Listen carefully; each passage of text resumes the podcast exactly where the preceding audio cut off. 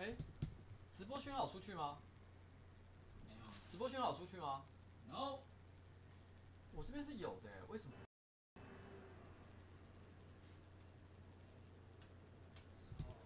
可是我这边现在是有的。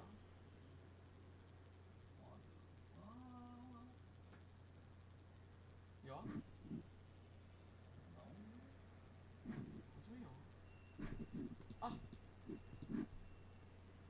为什么我隐私设定被改成私人？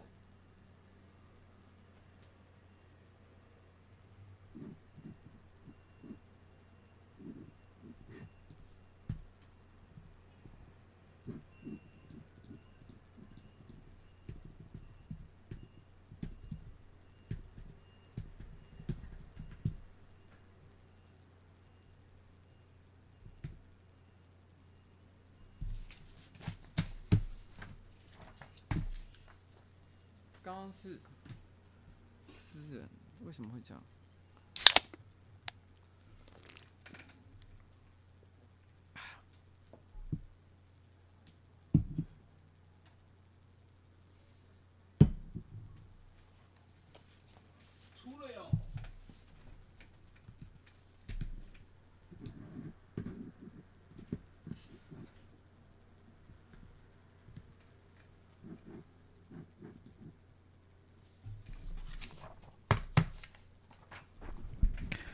喂喂喂，喂喂，喂，有回音吗？好怪。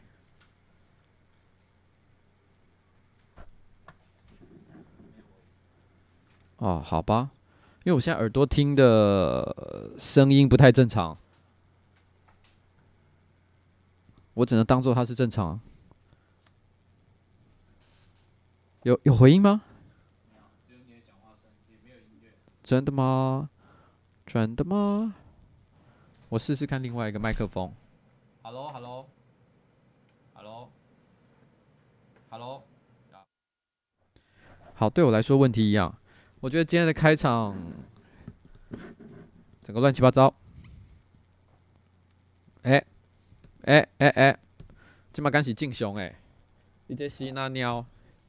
哈哈哈哈！哈，哈，哈好，各位观众，大家好，今天是那个人生晚长的 EP 七十三哦。我戴耳机反而听不清楚我到底在讲什么，因为我现在我只要戴起耳机就有奇怪的回音。为什么刚刚会有点 delay 呢？我觉得我今天真的是集合了所有的不顺于一身。哎，等一下，那个镜头太歪了吧？可以帮我要移过来一点吗？镜头太歪了，就是让它是我在比较中间一点的位置，对。OK，好，这样可以，谢谢。好，反正呢，我觉得我今天真的是不顺到一个极点，几乎做所有的东西呢都有问题，然后我也不知道为什么，然后算了，技术细节出现一大堆莫名其妙的问题，我也不知道该怎么说才好。其实这礼拜，啊、呃，我有上一支那个去大港，不是大港，说错了，奇古记哦，做 DJ 的那个影片嘛。这影片的观看数并不是很高啦，我觉得很可能是有很多重的原因。第一个，它跟我过去的剪法可能不太一样，有些观众可能看不习惯。第二个，主题可能也不是观众平常关注的类型的主题。那有很多种原因啦。但这支片呢，其实是冬叶剪的。我个人认为，其实他已经尽了全力。其实有些地方我觉得算是蛮有巧思的，剪得也蛮有趣的。然后，然后，可是冬叶呢，其实剪这支片剪了大概快三周吧。然后他一直不断的被我打枪，不断的被我打枪。然后打枪，他会快发发疯了。虽然我知道连续被我打枪两三个礼拜，绝对大家的心情都是非常的沮丧。所以我后来其实给了他一点点小小的帮助之后，他终于在这个礼拜呢把片子剪完，是在礼拜二的时候。我刚刚看我我看了一下，我就跟他说这影片可以上了。那个时候呢，因为我不在办公室里面，我不在二办，然后呢他在二办里面把片剪完，然后我就跟他讲说这片可以上了。然后那个时候彩铃也在办公室里面。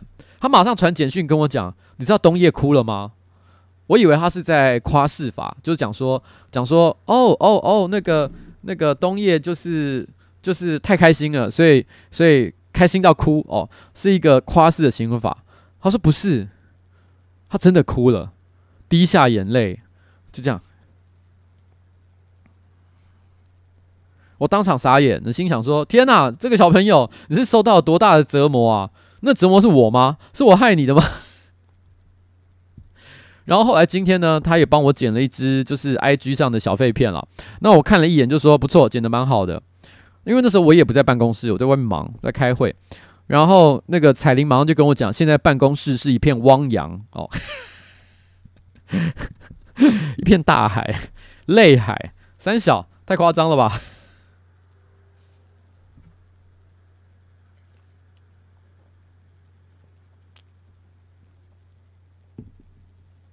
不过说真的啊，其实我个人的频道最近出片是真的少了一点点哦。当然，一方面是我很忙啊，真的太多事情要做了，我自己不没什么时间剪了。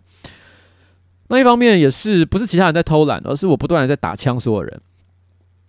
这个不好，那个不行哦。有有些部分可能真的是因为我觉得他们剪的没到水准，所以我没有办法让他们上去。哦，但是。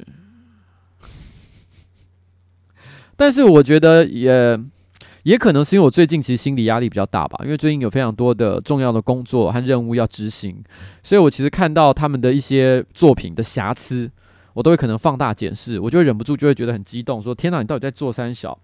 就会觉得很容易生气哦。然后像是我之前有去拍那个 Google 的爱台湾的影片嘛，其实我有一次曾经就是在暗示说。我我拍了一支影片，我觉得里面的剧情都很尬，尬到一个不行。可是呢，那个蔡阿嘎哦，真的是非常敬业的一个好演员。不管再尬的台词，然后呢，再再难堪的桥段，他都能够演得非常的自然哦。我觉得是一个非常优秀。其实就指的是《爱台湾》这个系列。不过在拍《爱台湾》这个系列的时候呢，曾经发生一个小插曲啦。因为我们到那个东部嘛，哦，就是那个花莲那个地方，然后。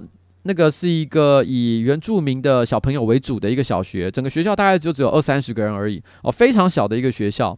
然后在那个学校里面，他们就有问哦，当天的那些网红，什么蔡阿嘎啊、芊芊啊，问他们认不认得。那蔡阿嘎不愧是这个网络界的活化石，每一个小朋友一看到他就哦，这是蔡阿嘎哦，芊芊知道他的人其实也蛮多的啊，就一个一个阿迪也大家可能都知道。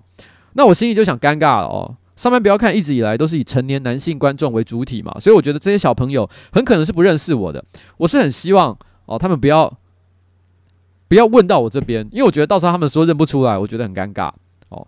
但是呢，在我前面那一位是马叔叔哦，然后呢，就是一路这样蔡阿嘎、芊芊、阿迪这样问下来，问到马叔叔的时候呢，那个老师指着说：“哎，你们认识这个人是谁吗？”然后那群小朋友天真无邪的大喊：“阿杰。”阿杰谁啊？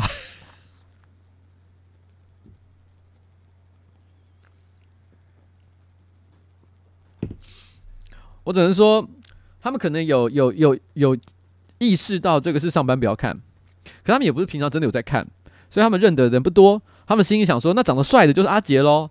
所以我觉得这一点，就就这一点来讲了，我觉得也也可以说马叔叔也是。因为至少他没有把我错认为阿杰，你懂我的意思？就是我至少不是上班不要看帅的那一个哦。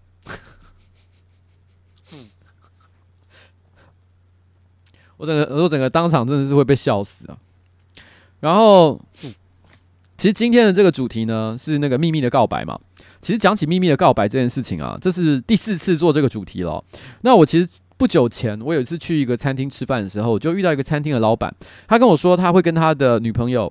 哦，一边喝红酒，开了一瓶一支红酒，一边看《秘密的告白》系列。他一边听啊，他觉得说感觉很舒压，很棒。所以我心想说，哎呦，有一阵子没做了，原来观众其实真的还蛮喜欢的，所以可以再来重开一次。可是这一次呢，《秘密的告白》因为是收集大家的告白嘛，哎，这次的告白数量非常踊跃。大概有七八百则以上吧，我我我已经不知道，因为我最后看的时候有七八百则，最后实际上有没有破千，我不太确定。反正真的是很多，量很大。但其中有一则我有看到，就是观众特别讲说，我好讨厌秘密这个系列哦，你可以以后不要再做这个东西了吗？他告白的秘密是这一件事，所以我只能说，你知道，在这个世界上，不管你做什么，你做 A 还是做 B，永远都有人讨厌，有人永远都有人不喜欢，这件事情实在是一点办法也没有。但有一个人呢，他提了一个秘密哦，其实我。它不是我们今天要讲的主题啊，也不是重点。但他讲到一个东西，我倒是蛮有感觉的，所以我就是要稍微在一开场的时候稍微提一下。哦，是一位叫深夜银行的银行的这个同学哦，他说是北医大的男生，他说他外表看起来并不胖，但是肚子呢却有一层肥肉。他说他平常呢穿着衣服走在路上的时候都会缩自己的小腹。他说虽然完全都不运动，可是一直都幻想自己有一天会长出腹肌，但这个奇迹从来就没有发生哦。然后在二零一八年的九月，他决定要来减肥，他还特别哦，就是拍下了自己的裸照，全身裸照，因为他。其实这一点我也不知道为什么很多人喜欢做这件事情，就是当他要减肥的时候，他就会去拍自己的裸照，就算不是拍裸照，也可能是拍侧面的照片，让他看一下他自己的肚子现在有多大。他说试图在每个月呢固定一天哦，他就拍照来检视自己的减肥成果，可是没想到哦，他说他每个月要拍一次哦。他只运动了两周哦，这个运动这个这个计划就结束了，他就失去了这个兴趣。所以呢，他说他到现在哦，这是二零一八年九月的时候做的事情。然后呢，二零一八年的九月，他那时候拍下的照片，现在已经二零一九年的呃三月了。那张全身裸体的照片到现在还躺在他的手机里面。然后 他从来没有跟任何人，包含他的女朋友，讲过他的减肥计划。然后这个裸照就这样静静的躺在他的这个手机的这个记忆体里面。可是因为他没有从来没有做过减肥这件事情，他从九月到现在，哇，整整已经过了半年的时间，他没有再拍过任何第二张照片。所以如果今天有一个莫名其妙的人，譬如说他他女朋友好了，检查他的手机，看到他拍了一张自己的裸照，我看这个，因为他只有拍这一张。所以，如果他那个时候解释说没有啦，当时是为了要做减肥做这件事情，我看恐怕很难取信于人。我觉得他女朋友可能会直接解释，你是不是在网络上跟别人交换屌照？我觉得这个是比较有可能会发生的事情。所以我的建议啊，你最好还是赶快把照片删掉。不过你的心情其实我非常可以理解，因为关于赶快去运动减肥这件事情呢，我大概也差不多想了，我不知道有七八个月以上了吧？啊，怎么了吗？高频音。现在还有吗？现在还有啊？还有吗？几乎没了吗？还是我要重来一下？我看一下。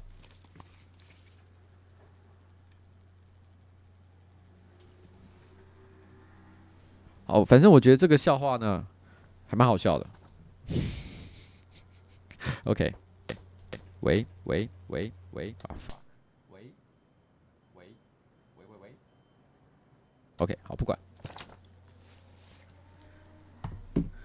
啊，好烦哦！我觉得今天真的问题很多，我也不知道到底今天器材又出了什么样的问题。我好想一枪打死我自己，因为我今天其实整个是处于一个非常困顿、忙碌、疲倦的一个状况。算了，不重要哦。然后，啊，然后正好我最近也去了大港开唱嘛，然后去做表演哦。然后，呃。表演的节目呢，到时候会有完整试出，然后呢放在我们的个人频道上。目前正在做剪接，应该下个礼拜就会出来，所以请大家不用紧张哦，到最后一定会有好东西出来的，大家可以看到完整的一个记录哦。不过讲到去大港开唱这件事情，就让我想到，其实我之前呢、啊，在那个苏 walk 的时候，我有遇到吕世轩啊，吕世轩就是保持帅哥嘛，保持帅哥那一位大家知道吧？然后。保持帅哥那一位吕世轩呢，我就跟他那时候正好在后台没有事干，我们两个就在瞎聊。我跟他聊起了一件事情，他还蛮有共鸣的。我觉得其实只要开始做创作者这个这个事情的人，到某个程度的人都会有一个共同的感觉，就是以前我们开始拍影片或者是写歌曲哦，开始做创作这件事情的时候，我们都觉得自己是个创作者，我们没有觉得自己是明星哦。我们觉得我们之所以会受到别人的尊重，是因为我们创作的内容让大家觉得非常的棒。但是这件事情呢，发展到了某个时间点，突然之间，哦，明星的身份开始冒出来了，会出现一些人，他就是莫名其妙，就是很喜欢你，死忠的支持你，然后你会开始上一些媒体，上一些节目，这些节目也没有打算要你展示你自己个人的才华，他只是要举例来讲，像我去上一些时尚的杂志，GQ 啊，呃，L 啊。Vogue 啊，这些类型的杂志，他基本上不会希望你表现一下你自己多有才华，他一定会要求你打扮得很漂亮，还会特别找书画帮你弄发型。然后接下来呢，他就有一个很专业的摄影师，在一个很漂亮的摄影棚里面，他就跟你讲说，来摆一个很帅的 pose。可是你知道吗？在我们的心里面，从来都没有觉得自己帅过，我们只觉得我们是个丑人哦，也没有到丑了，但就不是个帅哥嘛。然后呢，我觉得我们之所以观众喜欢我们，是因为有才华，而不是因为帅这件事情。可是，在当下。那些人就是要告诉你，你现在就是帅给我看。可如果你在那边扭捏说啊，我不帅啦，你知道，那是浪费大家的时间，因为大家就是希望你帅，所以你就只好硬着头皮，你催眠自己说我很帅，然后呢，摆出一个很帅的 pose，赶快结束今天的工作。那时候我跟吕世轩聊到这个话题，就是说，你知道吗？我觉得所有的创作者迟早会遇到一个门槛。就是你觉得你自己是个创作者，但有一天你开始要变成明星这件事情，你要你被强迫，你不能够在这边害羞，觉得说人家是一个优质的创作者啊，才不敢不来搞这些虚华的这一套。没有，这个时代，这个潮流就是推着你往前进，开始要觉得自己很帅，觉得自己很狂，觉得自己很了不起。而怎么样在这个过程当中，可以找到自己真实的一个定位，而不是真的误以为自己很帅，这个就是我们最困难的一件事情。嗯，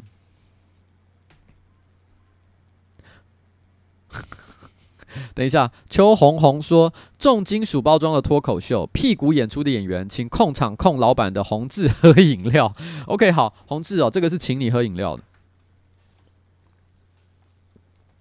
我觉得这件事情其实有点难以形容了，但我相信只要是在做创作者这件事情做到某个程度，真的是可以理解，一定会理解我在说什么。但讲到这个啊，我就不禁想起啊，就是关于这一次大港开唱呢，哦，其实也有一些人的秘密哦，跟音乐或大港开唱是有关系的。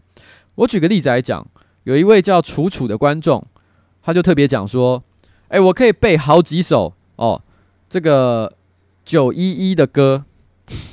他觉得这件事情很丢脸，就是说他可能自认为自己品味很出众，所以呢会唱九一一的歌这件事情很丢脸哦。他觉得他不敢讲。那我这边也要跟你做一个反馈了哦，就是说会唱九一的歌并不丢脸。你知道前一阵子啊，就是我在呃大巨蛋的第二支影片出来之后，其实网络上有一些对我一些负面的一些批评嘛。那说我不在意，绝对是假的。但至少我都要假装我不在意哦。那因为我觉得我自认为我该做的解释我都做完了。那我不想要被任何人强迫去道歉，但是我也不想要被这些事情呃所纠缠。所以呢，我就决定不要再多说什么话。所以看起来好像很淡然处之，但实际上我内心受到的伤害非常的大。然后有一天我走在路上，我就觉得很突然之间一瞬间，又想到这件事情，然后觉得很受伤。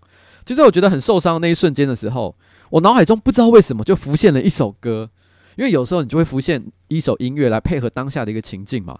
但是你知道那首歌是什么东西吗？我当场，因为我那时候，因为我有时候只要一想到那首歌，尽管周围都是很多人，在一个很很多人的地方，就是人来人往的，可能信义区信义区的街头，我就把它唱出来了。可是我一唱完，我心里整个傻眼，我赶快想说，你有没有有人听到我刚才唱这个东西吗？我唱的那首歌是这个。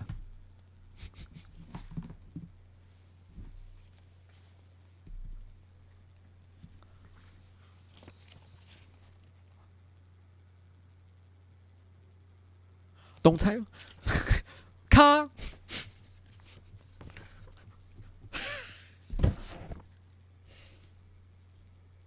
没有听到啊？有听到我的歌吗？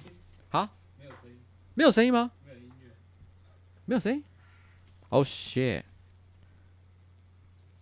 等一下，干那麻烦了，没有声音这件事情，那就是我今天这一这个机器出问题的地方。没有听到声音。干，我傻眼！等我一下，让我想想该怎么处理这个问题。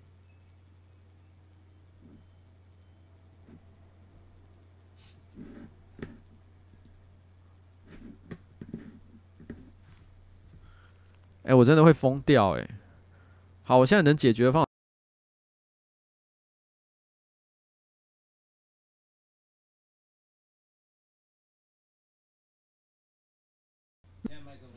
我知道，现在现在，你看，来了，你知道我要说什么吗？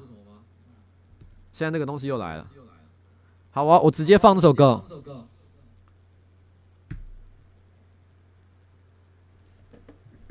哎，等一下，音乐还是没出。啊！我要杀人。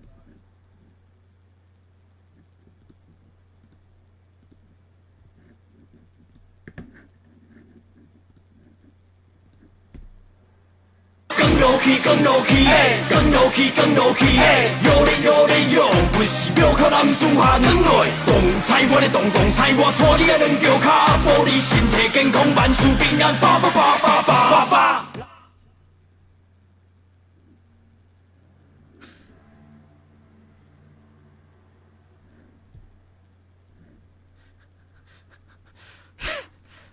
刚首歌是什么？干！我等一下，我一定要解决这个声音的问题。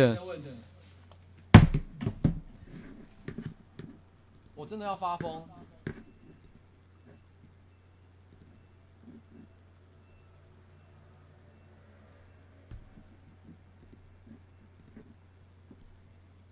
好，喂喂喂，喂，现在听得到吗？喂，哎，听得到是不是？哎呦，好像好嘞。那好爽哦！等一下，我再试一次哦。对不起，各位观众，请等我一下下，好不好？哎，现在声音是正常的嘛？对不对？好吧，呃，就是你讲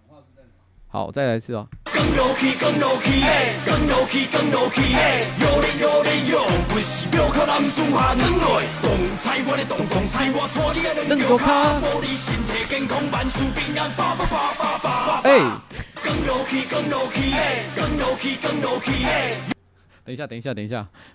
好，来来来来来，你知道我我我那时候为什么会突然之间想要唱这首歌吗？其实是有一个原因的，你知道吗？因为我觉得那时候啊，我就是觉得面临很大的一个压力，所以我突然间脑海中就浮现了这个这一首歌的歌词，就是更更 low-key，可更 low-key 它本来是只要抬轿，你知道吗？可是在我脑海中立刻转化成为一个意象，就是。肩膀上背着很大的责任，然后就要把它扛起来，哦，就扛起来，扛起来。所以你知道，我就那一瞬间，其实重点是那个歌词“扛起来，扛起来”。我就突然之间脑海中浮现这首歌，而且我就在信义区的街头，我就直接把它唱出来。我并不是说草屯音娜有什么不对哦，就是他们也是很好的一个一个一个一个音乐团体哦。但是问题是，只是突然间觉得，干，这跟我平常的这个乐风好像也差太多了吧？我平常真的是 这样。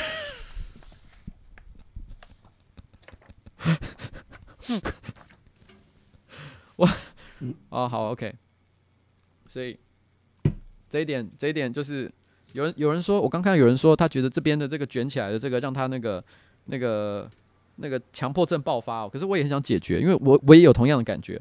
可是呢，我今天下午也是弄半天，他就是一直自己会卷起来，真的莫名其妙。反正反正 啊，今天收音有杂音是不是？好像还真的有一点。我真的是想抓狂！今天到底是冲三小啊？这位小同学，懂猜哇，懂懂猜，OK，拔不起来。哎、好像还是有哎、到底今天的，到底今天是什么他妈的毛病？我真的要，我想杀人，你知道吗？还是有，还是有。到底是什么东西的声音？谁来救我？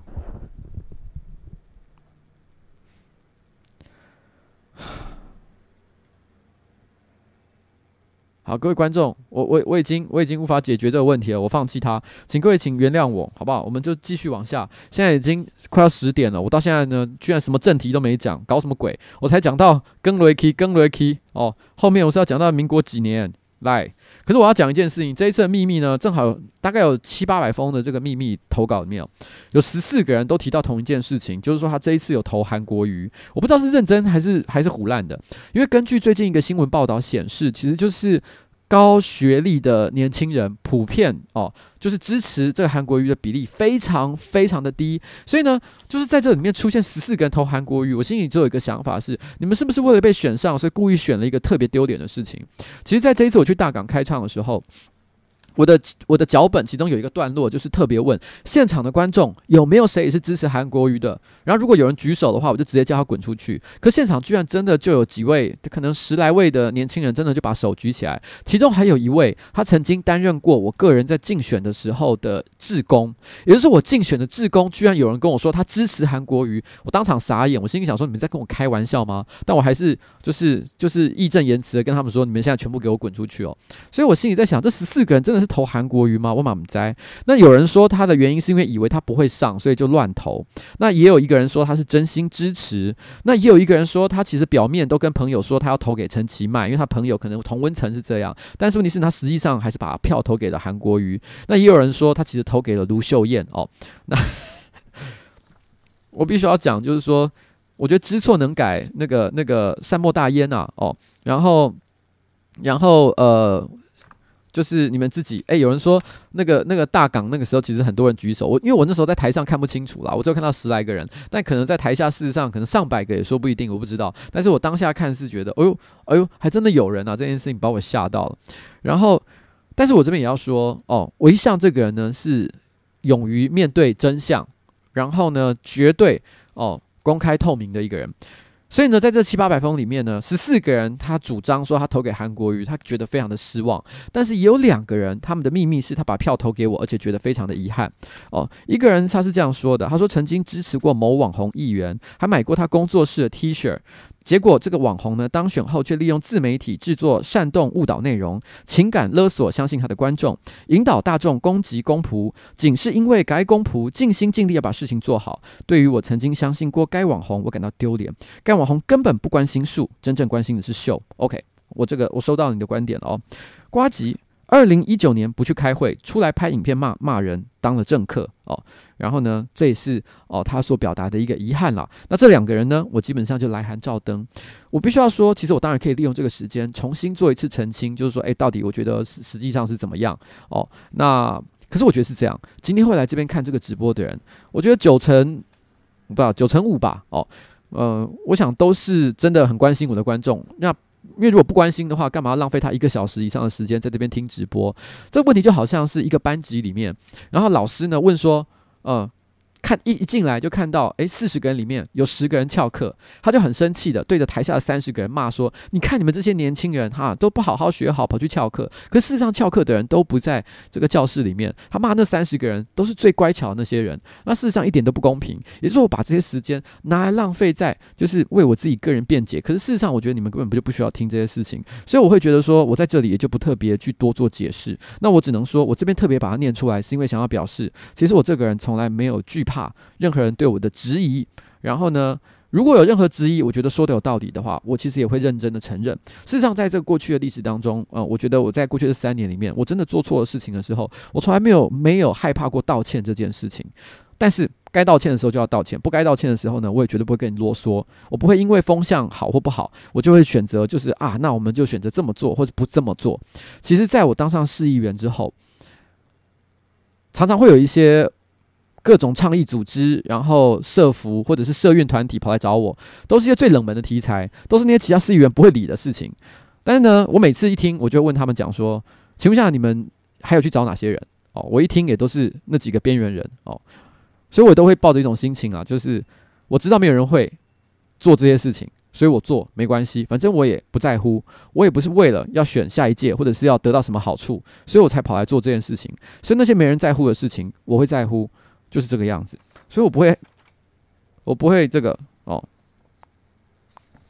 就这样，嗯，OK，好，来，接下来，接下来，接下来，啊，那那那那那，接下来呢是，接下来是哇哇哇哇哇哇哇哇哇哇，这个是阿良哦，阿良。他他他呢？不知道是哪里人了，他没有特别说明哦。那我这边稍微讲一下他的这个故事，稍微有一点点偏长，可是我觉得故事其实还蛮有趣的。他说，在二零一八年的十二月，而且这这个故事跟我其实也蛮有关联性的，就是我一听完就觉得哇，这真的太有感觉了哦。他说，二零一八年的十二月八号是 TZ TZ TZ Back 哦的演唱会 Tz Back 的演唱会。之前之前 TZ Back 的演唱会呢，我能去的我每场都去。然后二零一四年的这个 TZ Back 就休团嘛，那主唱惠婷呢就开始独自出他的专辑啊，开演唱会啊。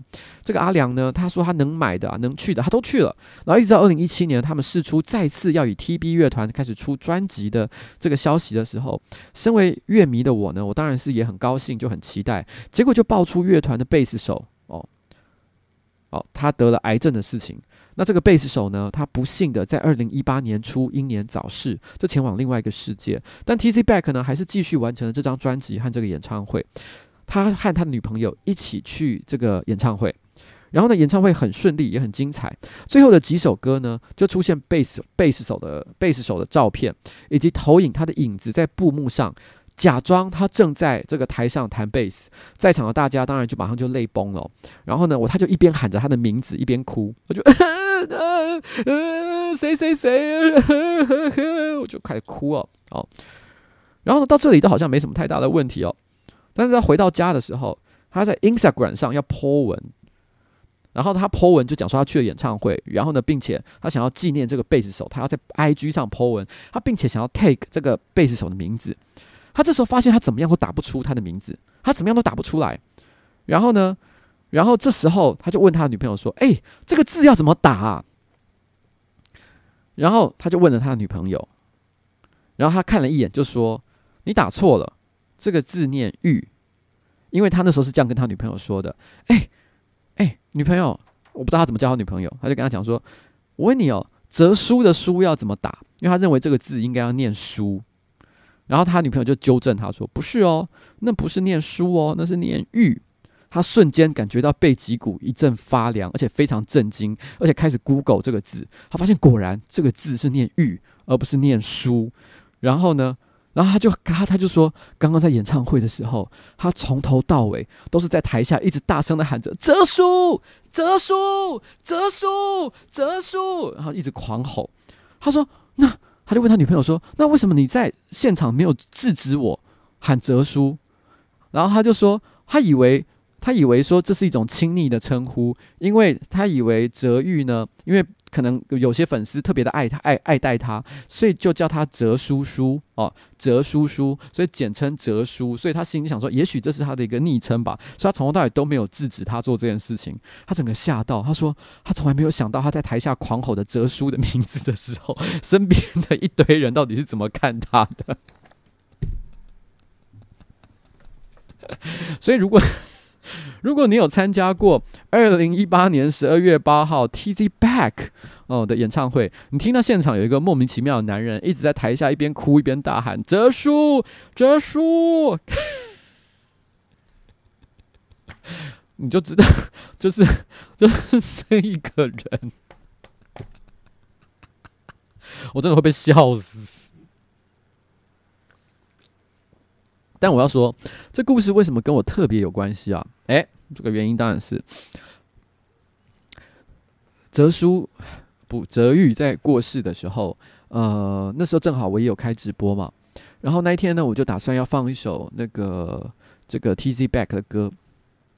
我先讲，我那时候有特别解释，就平常我是不会跑团的那种人，我就在家里面哦，我喜欢听听我喜欢听的音乐，但是我很多年不会去这种演唱会的场合去听团了，我也不太会跟别人聊天聊说自己喜欢听什么样的音乐，因为我这个人还蛮孤僻的，一直到在组上班不要看以前哦，我其实其实我是不太会跟别人聊自己喜欢看什么样的电影或者是听什么样的音乐，那都是我个人非常私人的一件事情，偶尔我会在 Facebook 上发表一些文章，但不会口语上去跟别人聊天。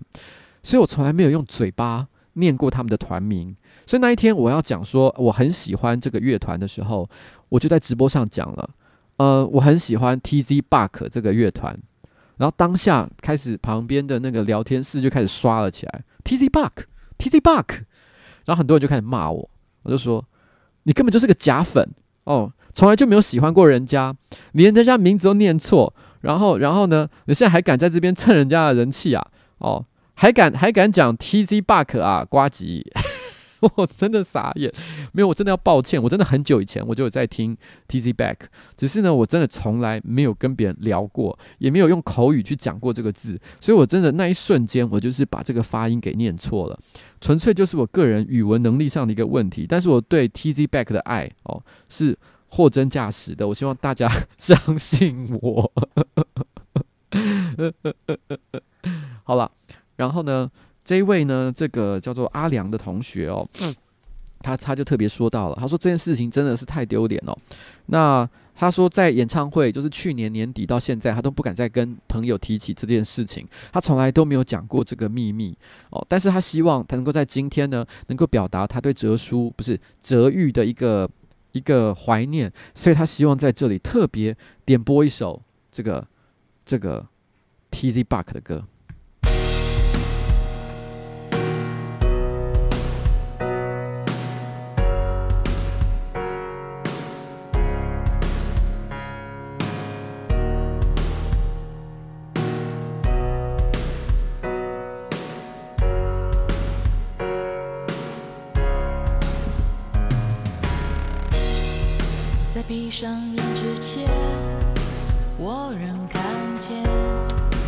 相爱的笑颜，在毁灭倒数前，这次也许我再不能往前。折紧我的双手，不知不觉漫步多少伤口，是否我也？现实手中保护了什么？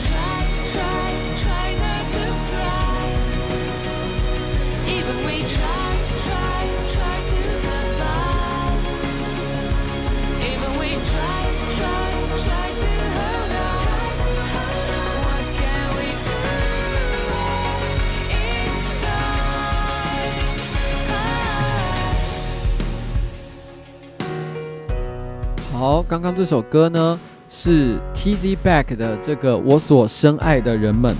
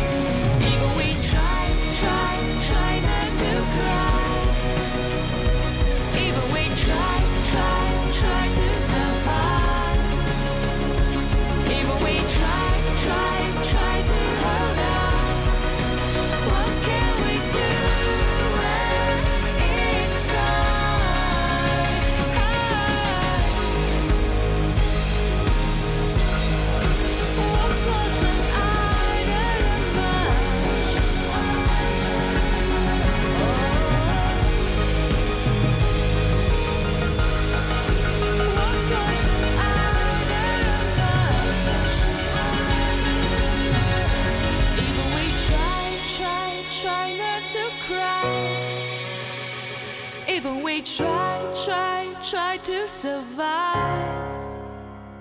Even we try, try, try to hold on.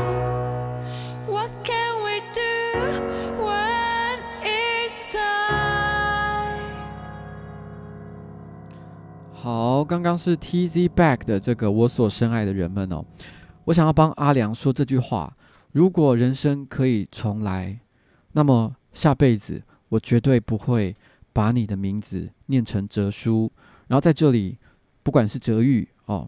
还是现在在这个现场听着我一起这个呃这场直播的观众们，你们都是我所深爱的人们。好，那我们现在开始进入到今天的下一个环节吧。好了，这边是认真了哦，就我是真的很喜欢这个 Tzback，有一位叫做不是脑粉的大学生哦，然后。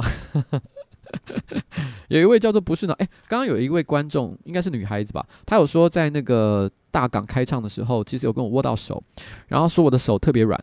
那我这边也要讲，就是说，其实我的手是蛮厚实的啦，但软不软我是不清楚。但是我个人认为它其实非常的粗糙，握起来应该不算舒服。所以你会觉得开心的话，我也很开心。因为说老实话，嗯、在这样的场合，那很多人都会问我说，可不可以，呃，可不可以？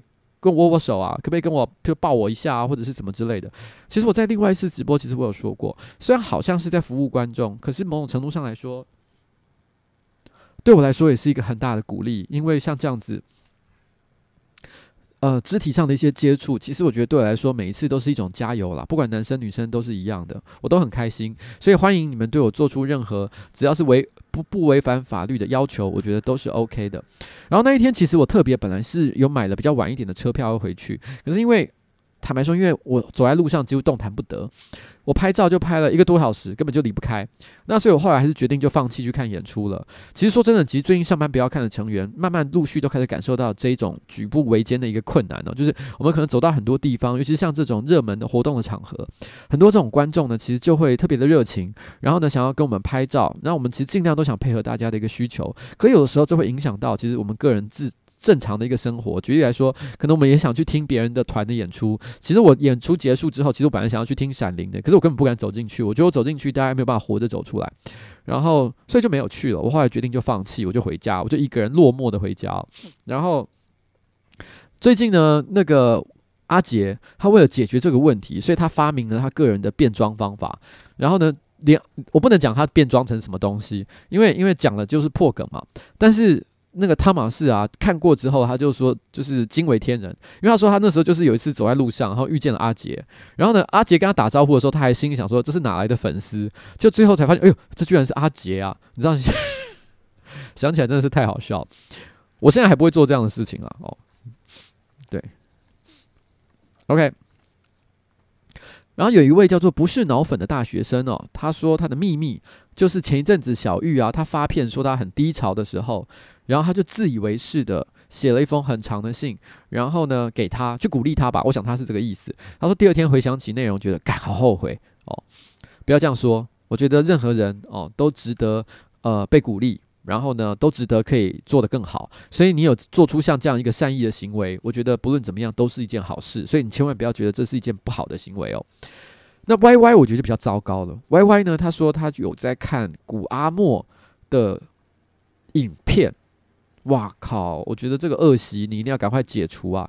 古阿莫真的这个这个这个影片真的唔好啊，不不推荐你看哦。然后，但是他说他说他在看古阿莫的电影解说影片《与神同行》的时候，他看着看着就爆哭了。Y Y 同学，我想跟你讲一件事：如果你听古阿莫的解说讲《与神同行》，你就会爆哭。那我跟你说，你看真正的这部电影，那一定会哭到。你知道吗？不能呼吸啊，不能自己。如果你真的想要享受一次深刻的情感上的一个体验，不要再看什么古阿莫解说电影，真的去电影院哦，或至少哦去 Netflix、MOD，或者是去哪里租哦哦随便你哦，弄一支像这样的影片来看哦，那个感觉感动是真的不一样，好吗？赶快不要再看这个，不要再看古阿莫的东西了，拜托你。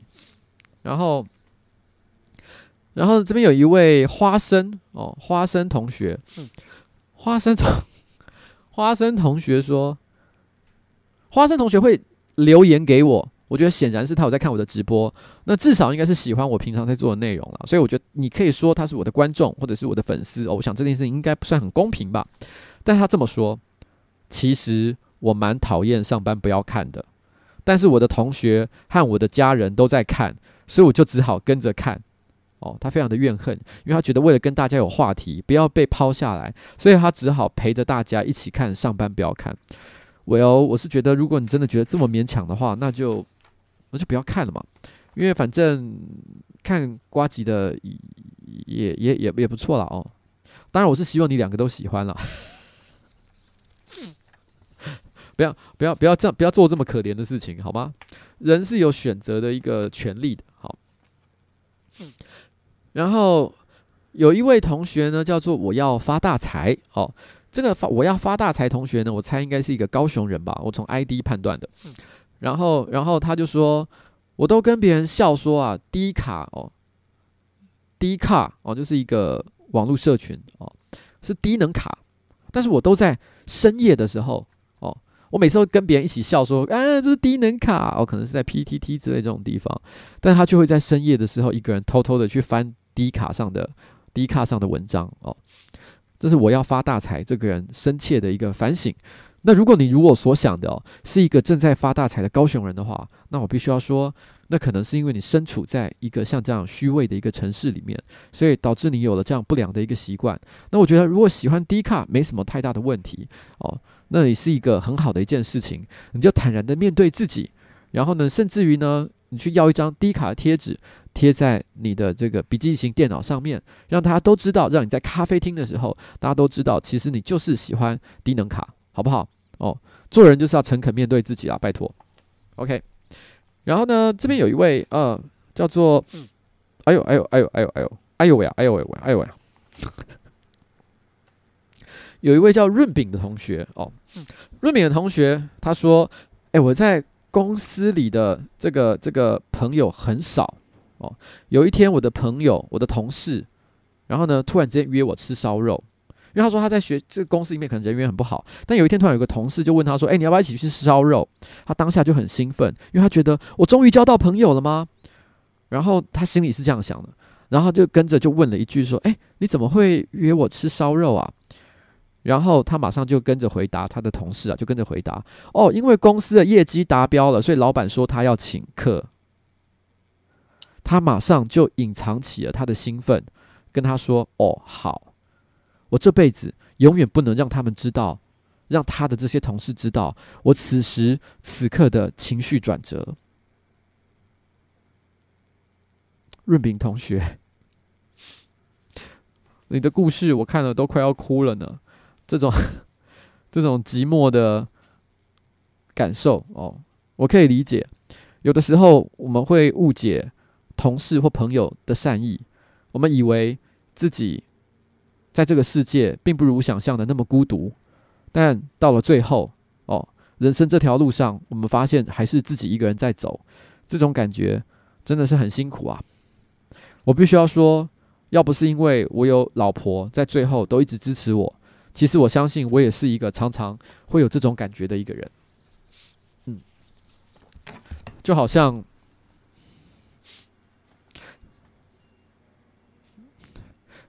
阿杰到现在都还没有在我的 IG 上面按赞。啊，有吗？有吗？有吗？他有按赞了吗？他根本很常去留言，好不好？他只有留一次，他只有留一次。不止一次啊！自己去查。好好好好，OK，好，就这样。好。哦，这不重要哦。来。然后呢，有一位叫做秘密哦的女同学，这很明显是个女生了哦，因为从内容就知道了。嗯，秘密同学呢，她说她有一次洗澡的时候，她把手机拿进去厕所，然后放在马桶盖上面，然后呢听瓜吉的直播，就是她一边洗澡，然后呢她把那个马桶盖盖上去，然后就把手机放在上面，然后同时放瓜吉的直播来听。但是他脱内裤的时候呢，他顺手就把内裤也丢在马桶盖上面，然后他说是一件粉红色的这个小内裤哦。他说丢上去的那一瞬间，他不是故意的，可正好那个内裤就直接的盖在我的直播的画面上，而且就在我的脸上。他说那一瞬间，他的内裤盖在我的脸上的时候，他突然有一种很爽的感觉。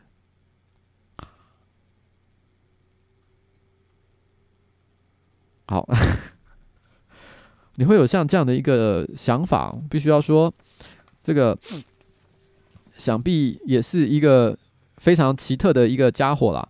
但是不知道为什么，我也有点开心的。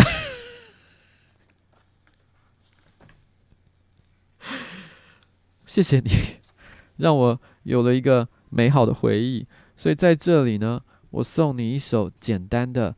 小歌曲，它的名字叫做《愚蠢的歌》。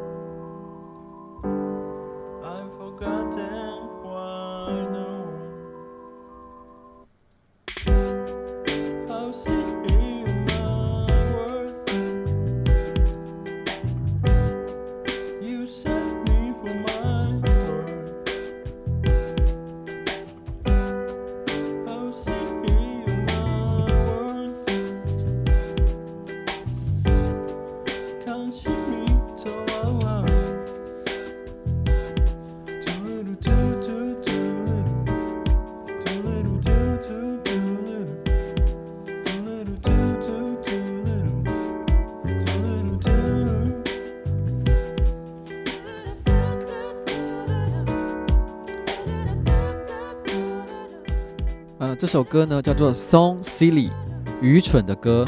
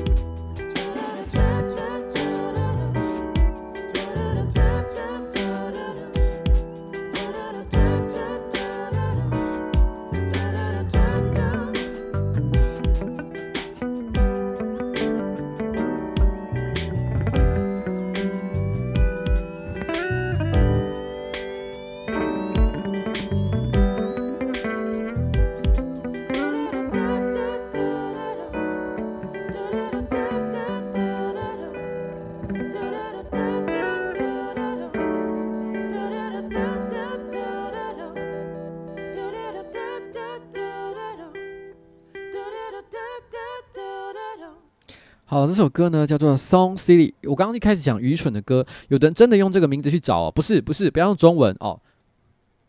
他用英文唱的，怎么可能会是中文的歌名呢？所以当然是英文啊，《Song City》啊。每次喝啤酒就会开始打嗝，然后可是如果真的对着这个这个。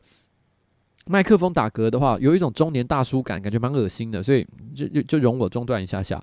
Song silly S O N G 哦，歌曲 silly S I L L Y 哦，愚蠢的一首歌哦，这首歌就是这首歌的歌名了。那我想跟他讲，反正就是呢，你知道，人在这一生呢，总是会做很多愚蠢的事情，那愚蠢的一些想法，大家都会有过像这样的一个时刻，所以我就送你 Song silly 这首歌。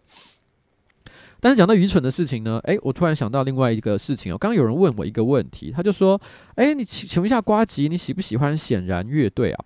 诶，我觉得这个问题是蛮有趣的。其实呢，在我个人，呃，以前啦，我在做直播的时候，我大部分都是播外国的歌哦。然后都是些冷门的独立乐团的一些歌曲，所以有一次有人就一直质疑我说：“瓜子，你是不是不听中文歌？”所以我后来就做了一次直播，那一次直播是全中文，全部都只放中文的歌曲哦，中文独立乐团的音乐。我想让大家知道，就是我也听哦中文歌这样子。那一天我记得我就有骂，我就有放显然哦，那。我喜不喜欢显然呢？其实我必须要说，显然他的创作过的歌曲蛮多的。那他有的歌喜欢，有的歌我没那么喜欢。他不，如果今天真的要列在台湾所有的这个历史上各个独立乐团里面前十名，可能显然并不会在这上面。可是我其实私心是还蛮喜欢显然这个乐团的，原因有两个。第一个就是他的主唱哦，阿法真的很可爱，真的哦，不管是在影片里面。还是在私下哦，台面下看到的她，我都觉得她是一个很可爱的女孩子。谁不喜欢可爱的女孩呢？所以在这里我就要给她一个大拇指。但是更重要的是有第二个理由，我觉得他们是有梦想的人。呃，曾经有人跟我提到一件事说，其实就是当我提在放那个显然的乐音乐的时候，就有人跟我批评说：“哎，你知道吗？显然乐团哦，现在这个唱腔都是为了吸引中国市场。然后他们以前呢，并不是用这种唱法在唱的这个乐团，而、用这个方式去批评他。”我觉得也许这个批评也是中肯，也许他们真的是为了中国市场，所以做了他们一些风格上的一些改变。可是实物上来说，我之前拍的那个影片《击鼓记》，那是那是阿法跟这个显然乐团的成员，他们这个这个努力去去举办哦，支撑起来的一个音乐活动。在这个办这个音乐活动的过程当中，他们并没有赚到什么钱，甚至于还亏哦，亏本。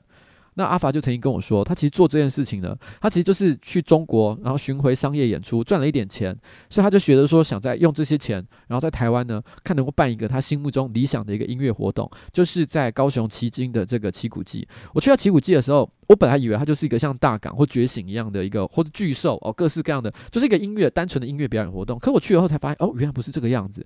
他就是在海滩。他去的时候呢，那边的人其实基本上都搭帐篷在那边露营。他们的活动哦，其实是虽然是全日的，可事实上它不只是全日的一个音乐活动而已。那边呢，基本上是住在那边，享受当下在海海边，然后呢办音乐派对的一个氛围跟气氛。也许邀请到的乐团或者是 DJ，并不见得是当时可能最出名最红的。可是那样子独特的一个气氛哦，生活感的一个气氛，我觉得是其他音乐季少有的一个现象。我认为像这样一个人，他有他的理想，他想要做一件他想做的事情，我觉得都是值得敬佩的。所以我很喜欢哦，显然乐团，嗯，就是这样。OK，那有人说是不是一定很多人在那边做爱？我没有留在那里，所以我不知道。但如果真的是这样的话，明年如果他们有再邀请我的话，我看能不能 在那边过个夜。好了，没有啦，我开玩笑的哦。好，这个就是我对显然乐团的看法。诶，完蛋了，因为今天时间有一点拖到，我才讲到今天一半的内容。诶，剉赛哦，那害我的心里在想，我这边到底要 ban 诺？来来来来来来来，这个有一个叫河豚海的同学。这位河豚海同学呢？哦，他说他在二零一八年大学二年级的时候，他说他是他是二零一八年就去年的时候，因为我们这一次的秘密主题是标，我们有一个限制哦，是要发生在二零一八年的才算。所以有一些人讲了一个什么十年前干嘛的，通通通，不管你再厉害的故事不能录取，因为我们要写的是你最近才干的一件事情哦，那个才是我们的重点。而且我们其实那时候举范例的时候呢，我们有特别，我知道彩玲写了一个跟性爱无关的一个秘密，呃，作为一个我们的范例。那时候那时候我在征文的时候，我有特别写，为什么我要做这件事情？原因是因为过去每次在做这个秘密征稿的时候，大概九成的人吧，全部都写性爱相关的事情。我觉得性爱的事情不是不好，其实很好。我觉得大家听了也觉得蛮刺激的。可是听久，大家会美感审美就是审美疲劳啊，我觉得也不是太好。所以我会觉得说，呃。我希望吸引更多人写一些有生活感的一些故事或者是秘密来跟大家分享，所以我们刻意写了一个跟性爱、跟屎尿屁完全都没什么关系的一个正常的一个秘密给大家做分享，所以很很高兴哦，大家其实最后分享给我的一些内容有一半以上的确就哦走向就比较正常了一些，这一点我是觉得蛮欣慰。你看我刚刚前面讲的有任何三色星的东西吗？除了内裤以外哦，都还好吧，对不对？但这个接下来呢，哦啊，节目的下半慢慢的还是要开始接近比较有味道。哦，然后呢，比较比较会让人觉得觉得哦三小的一个地方了，然后。这边呢，现在是一个叫河豚海的同学哦。他说他在二零一八年，他那时候正好在念大学二年级。他说在这一年里面，他就尿床了六次。他说第一次是在表妹家，因为睡前就喝了气泡酒，又喝了红豆汤，所以醒来之后就发现，干我尿床了哦，只好叫表妹来帮他换床单。然后表妹还很不可思思议，因为这是他叫他表妹说：“哎，来换一下床单的时候，他表妹还跟他讲说：‘你不要闹啦，我很累。’因为他根本就不相信，怎么会有人这么大了还在尿床？那第二次是在他家，他是被冷醒了才发现说：‘哎呦，干尿床。’第三次是在学生宿学校宿舍，他那时候呢就赶快忍住还没尿完的后半段，有可能就是在学校宿舍里面尿到一半，他赶快就揪住，哎，我觉得这蛮强的，因为我相信不知道大家有没有试过这件事情，就是你尿到一半的时候把它硬缩回来，干这怎么做到啊？我如果已经尿出来的话，我发现我在不该尿的地方尿出来，我大概就只会在那边一边边哭的，一边把那个那个尿尿给尿完，所以他也算是蛮有毅力的。他马上盯住，然后就从上铺爬下来，冲去厕所。然后第四第四次呢，是在男朋友的租屋租屋处。他说男朋友半夜突然跳起来，哦，被他跳半夜半半夜跳起来，他给吓到。然后呢，然后。她就看着他，跟她男朋友说：“诶、我我尿床。”然后心里觉得无比的羞愧。不过她男友人真的很好，安慰她了之后就继续睡这样子。那因为这一次呢，因为有及时醒过来，所以算是没有沾到床单了，所以他们还可以继续睡觉这样子。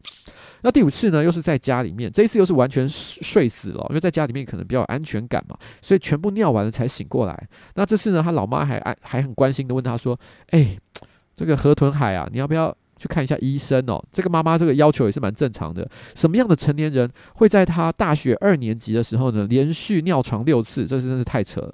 那他说第六次是他人生最难忘的一次。他说那时候呢，他们社团呢去做一个儿童营队哦，那活动总共有三天，他们住在一个大饭店里面。他和另外两个同学呢被分配到和这个这个这个营队的督导一起同房。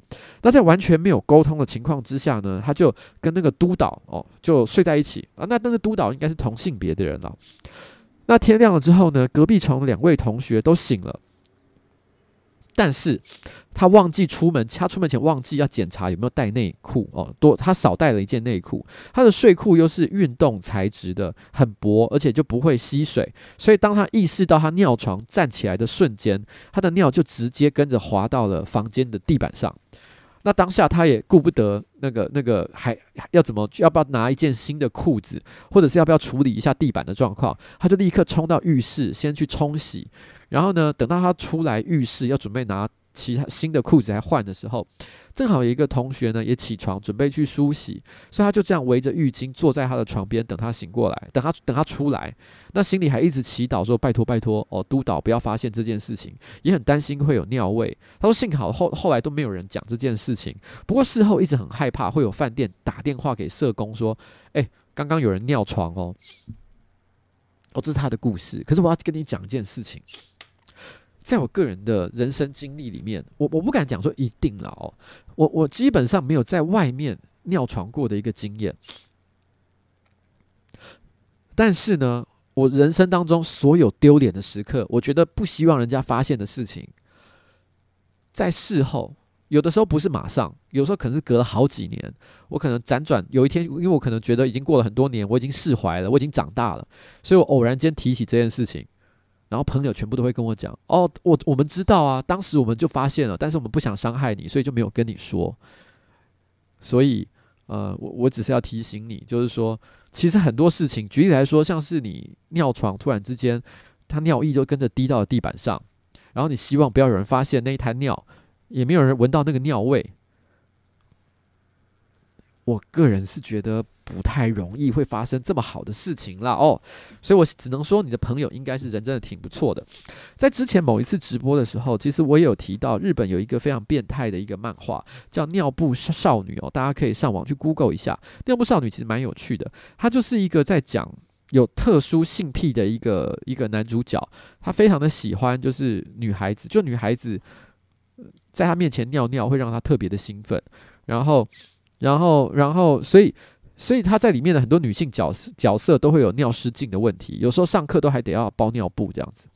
但是他啊，反正很变态的一个漫画就对了，而且还不是限制级的，不是成人漫画，它只是有一点色色的，但是没有到呃，没有到会有裸体或什么之类的画面，很离谱的一个剧情啊！大家可以上网 Google 一下《尿布少女》哦。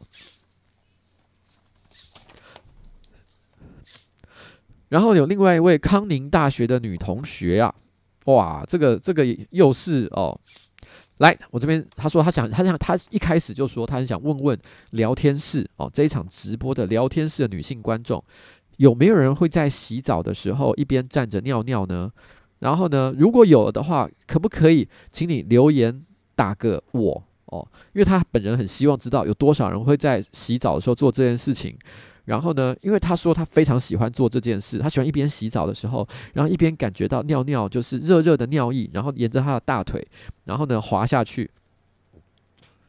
他说，然后甚至于一路就是滑到了脚底板，都会让他觉得非常的啊，完全是完全是就是把他的文字念出来。他会特地把他的脚底板抬起来，然后发现他的脚底板都是整片黄黄的。啊，呃。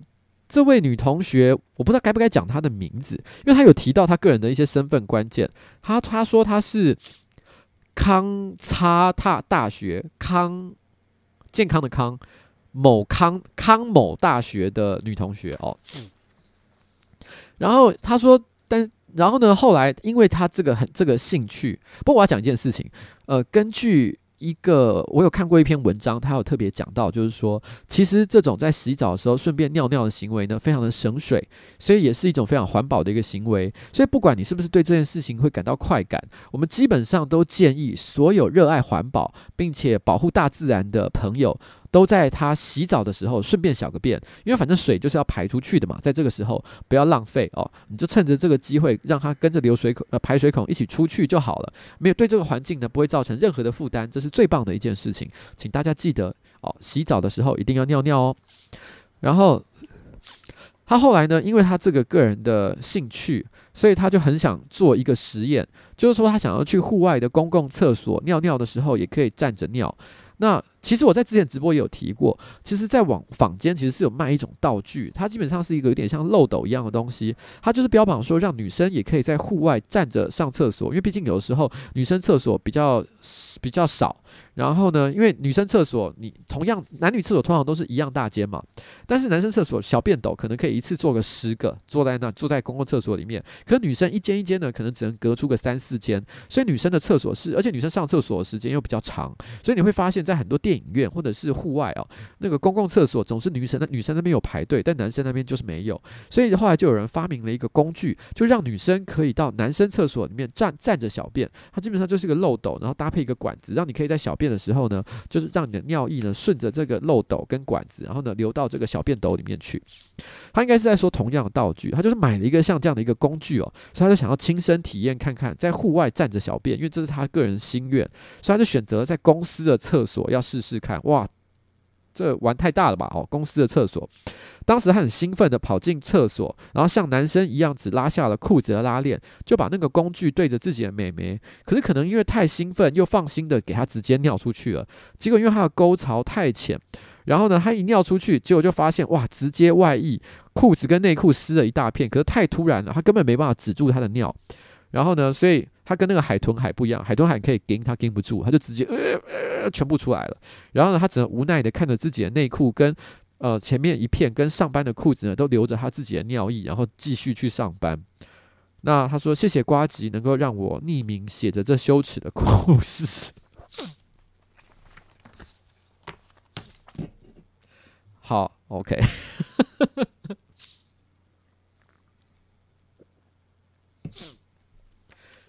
呃，我只能说，就是，我觉得人有实验的想法是非常好的，但是当你要做这种冒险的实验的时候，最好是在一个可以控制的环境，譬如说先在你家做做看，然后呢之后再去户外去做尝试，我觉得总是一个比较安全的行为啦。不过我现在跟你讲这件事已经来不及了，但如果现在镜头前的观众有任何人其实有类似的兴趣的话，请你们也记得相关的一些教训哦。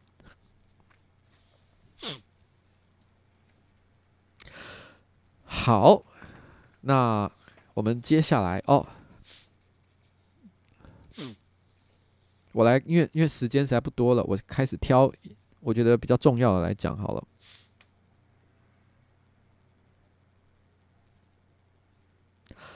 啦啦啦啦啦，我就直接讲最后一个好了，反正之后有机会我再来聊其他的。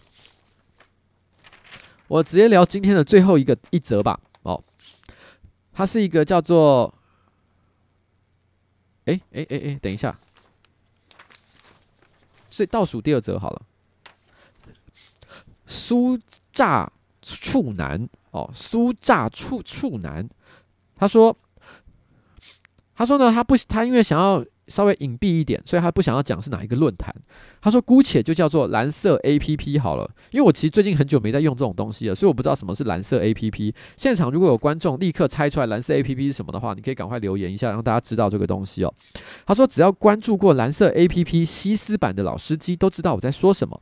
有一阵子半夜都很流行现实照这种东西，不过后来我就没有再去开过这个 APP 了，所以也不知道现在是怎么样。他说反正那个时候那种现实照呢，就是会把自己个人不打码。的私密照就抛在那个留言或者是文章上来大让大家这个品香，诶，大家都说原来是低卡啊，然后是低卡，原来是是低卡？OK。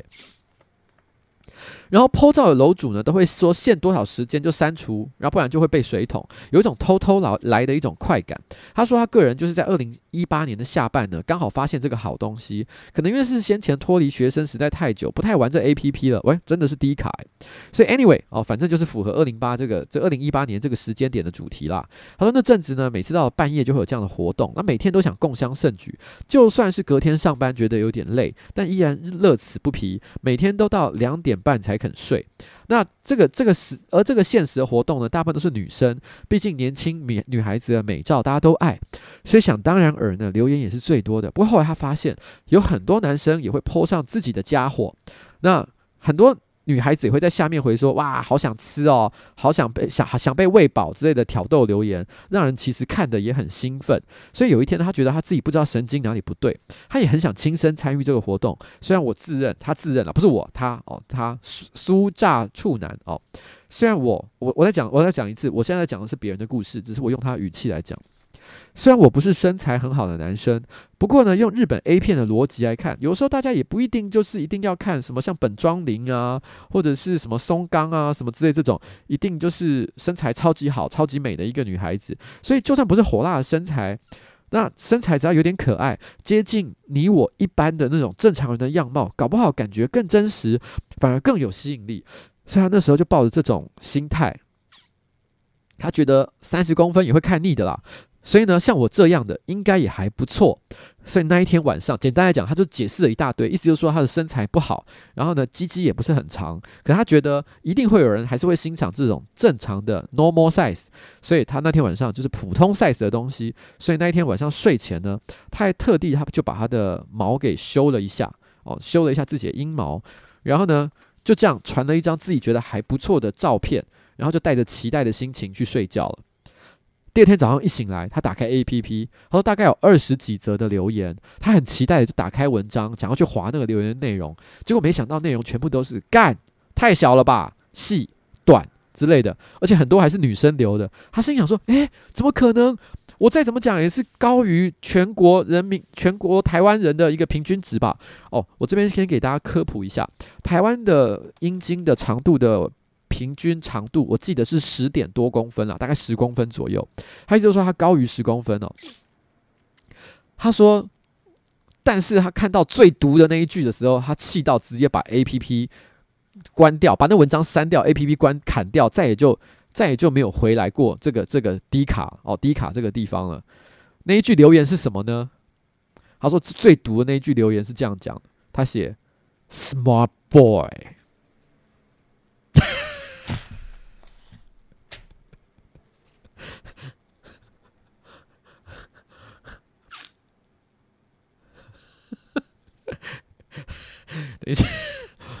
可能有些人不知道。为什么 smart boy？这这个话非常的毒。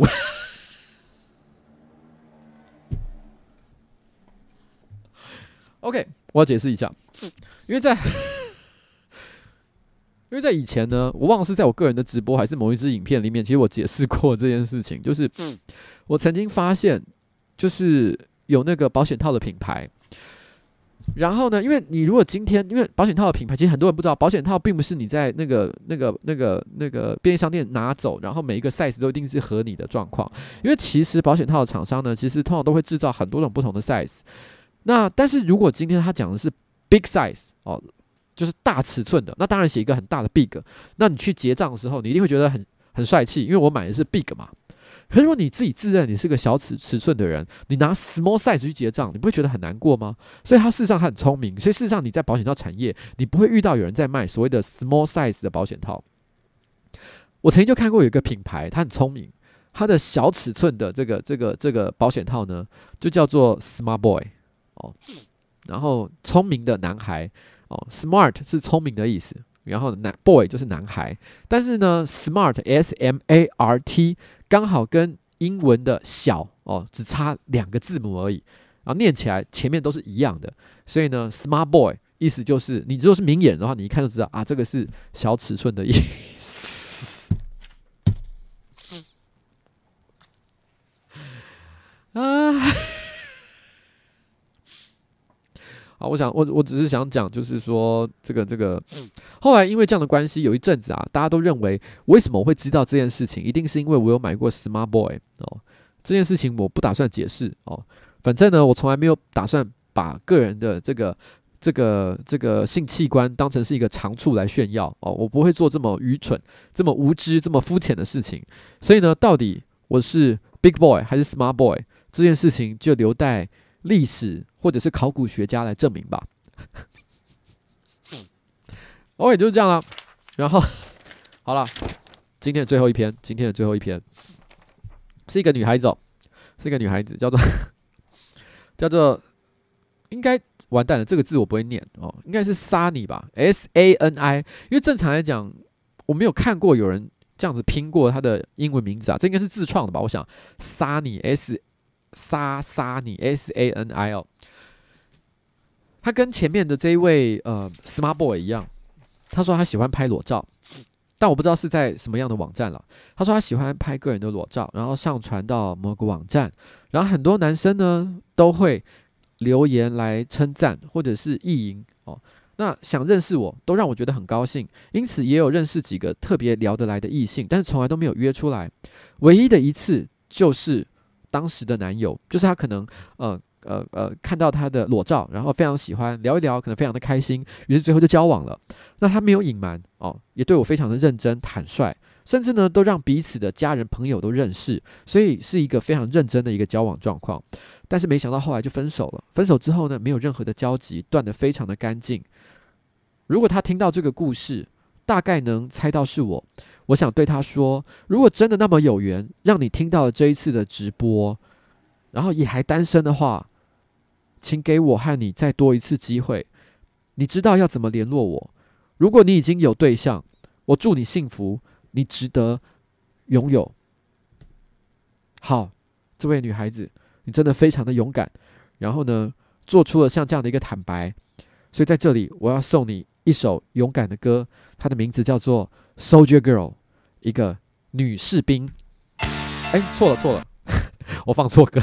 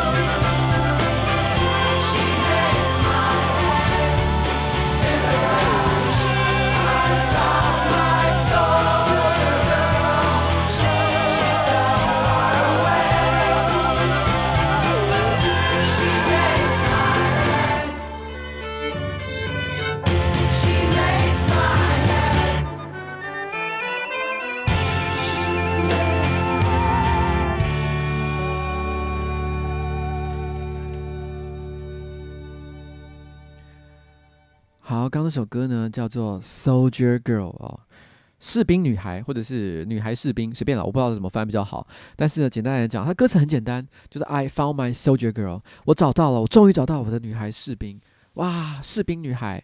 然后呢，哦，这是一个一首就是在讲、呃、找到了一个士兵女孩，勇敢的女孩子的一个故事。所以我也希望，如果你们真的有这个机会的话，可以有机会可以重新在一起。我希望。有能够这样的奇迹发生的一个机会，在这个世界，尤其是对于现在的我，还有对于整个台湾社会，现在普遍觉得非常苦闷的一群人来讲，有任何一点小小的奇迹都是非常棒的一件事情。如果你有发生任何好消息、好结果的话，请希望你可以偷偷的用一些方法私讯让我们知道，好不好？希望你就这样子喽哦。然后，呃，下个礼拜的直播呢，我要坦白讲一件事情，我不会准时开。因为呃，我不知道你们还记不记得哦，就是之前有一次哦，我跑到台南去的时候，我就在一个酒吧的门口面前啊开了直播，因为那时候其实是礼拜四的晚上，然后然后呢，我觉得我对观众有，其实那一天我是答应跟我老婆出去旅行，然后呢去了一家他喜欢的酒吧，在那边喝酒，可是因为我觉得我对观众有一个责任，所以我就喝酒喝到一半，我就开始直播，直播了一个小时，然后再跟我老婆回去。但好死不死，这个礼拜下礼拜四又放假了哦。呃，放的是这个清明扫墓跟儿童节，然后他接下来下礼拜有个连假，所以我老婆又想去喝酒了。那他就问我一个问题：你这次还要直播吗？我听他其实是用疑问句问我的，那我当然是觉得说，哦，那不会哦，不会哦。可是我知道我对这个观众呢是有责任的，我从来不喜喜欢任意的翘班，所以我到时候还是会开，可是会比较晚。因为我必须要陪到我老婆，觉得她喝得够开心之后，我才会开我下个礼拜的直播。所以具具体的时间我不知道，但一定比平常要晚上非常多。所以到时候呢，我们午夜凌晨再见哦，下个礼拜好不好？就这样啦，谢谢大家，拜拜拜拜拜拜拜拜拜拜拜拜拜拜拜拜拜拜拜。